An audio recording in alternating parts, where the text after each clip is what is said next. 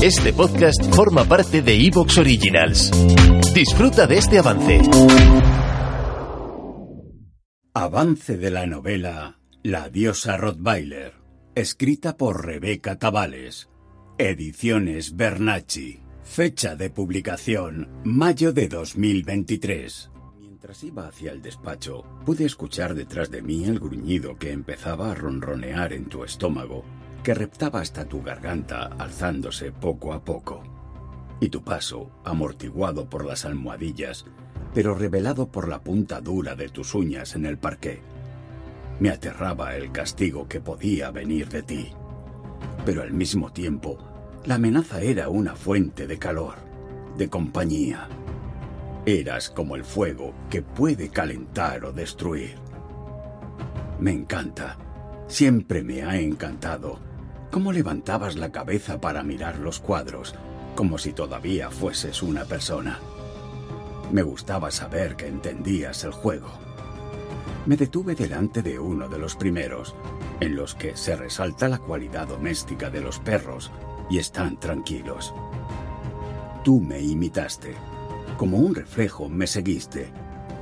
Alcé un poco el marco de uno de los cuadros y pudo percibirse el contraste blanco de la superficie tapada por él, con la pared ahumada por el paso del tiempo y las muchas pipas encendidas por mi padre.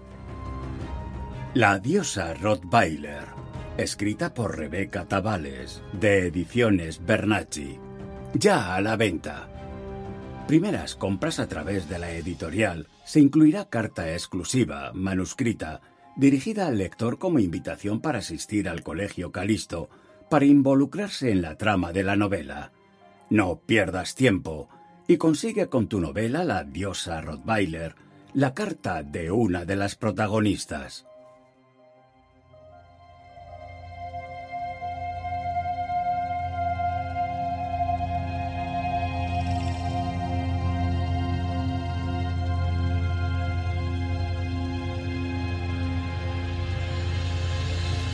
Bienvenidos a Relatos de Misterio y Suspense, el podcast en el que te sumergirás en un mundo de misterio y de intriga. ¿Estás listo para experimentar emociones intensas y descubrir los secretos más oscuros? Si es así, has llegado al lugar correcto. En cada episodio te presentaré relatos fascinantes y escalofriantes que te mantendrán en vilo hasta el final desde historias de fantasmas hasta crímenes sin resolver. Exploraré todos los rincones del universo del misterio y del suspense. Así que, si te gusta sentir la adrenalina correr por tus venas y tener la sensación de que algo te acecha en la oscuridad, este es el podcast perfecto para ti. Prepárate para vivir los misterios más impactantes en relatos de misterio y suspense.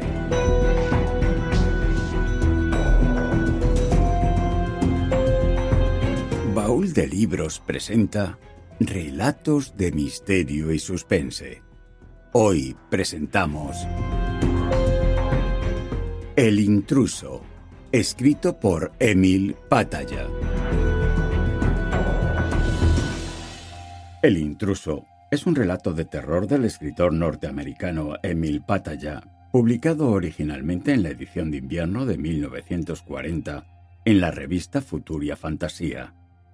El intruso explora la posibilidad de que los extraterrestres ya estén viviendo entre nosotros, estudiándonos, tratando de descifrar el verdadero alcance de la imaginación humana. Este relato ha sido traducido al español por Sebastián Beringeli para el espejo gótico.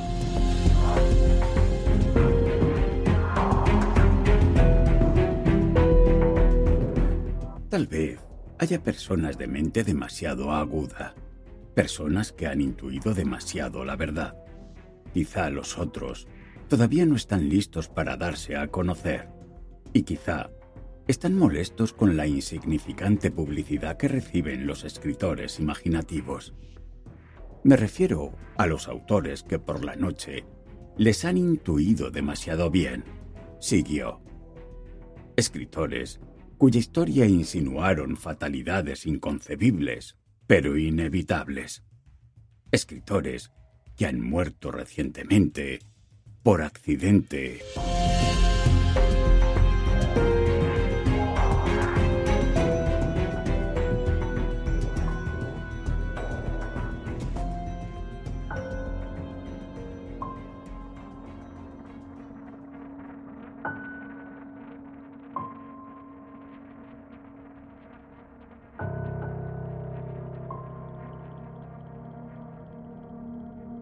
Fue en San Francisco durante una larga caminata sobre la arena, oyendo el oleaje que latía como el corazón de la tierra.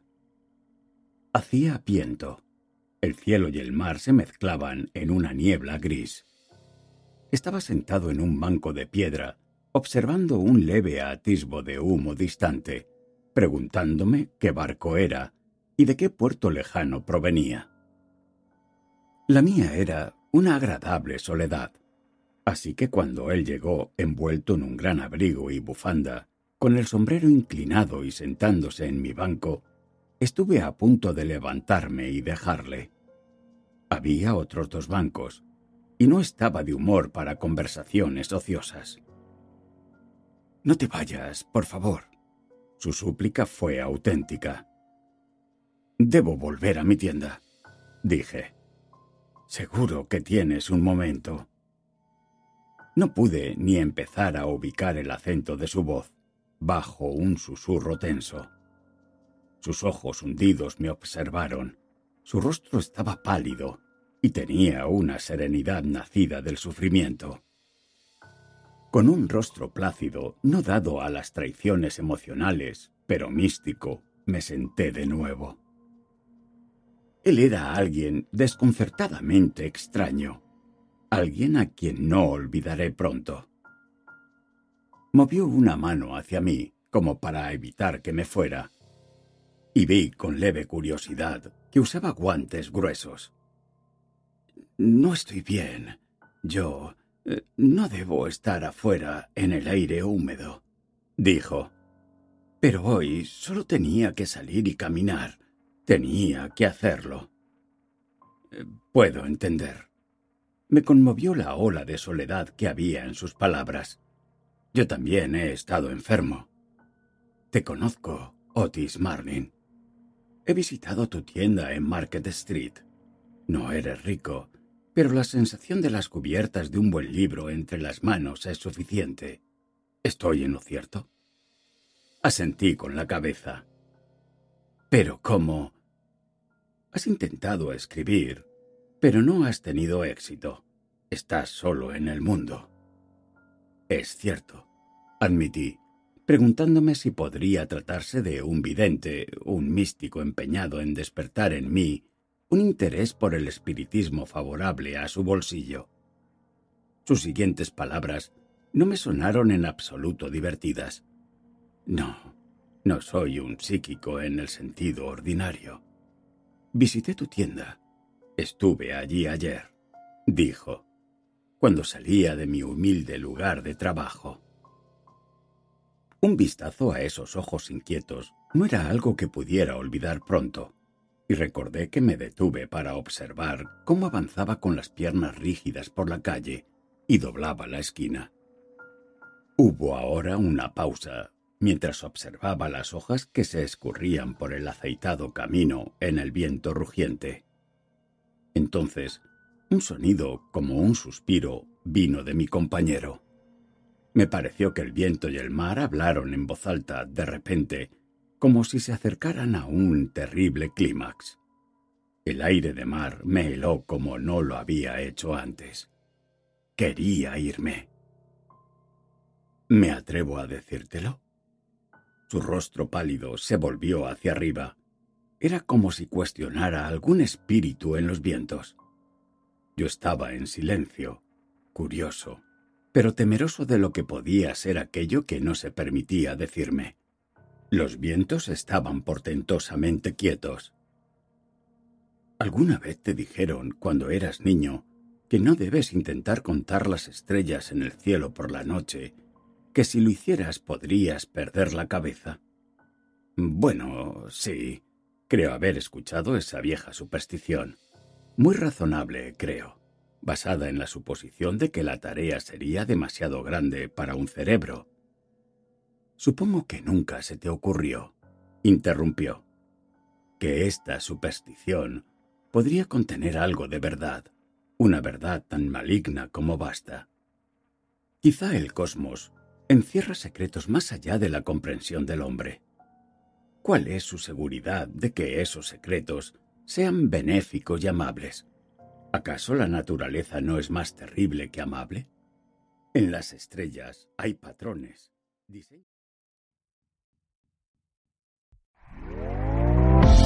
¿Te está gustando lo que escuchas?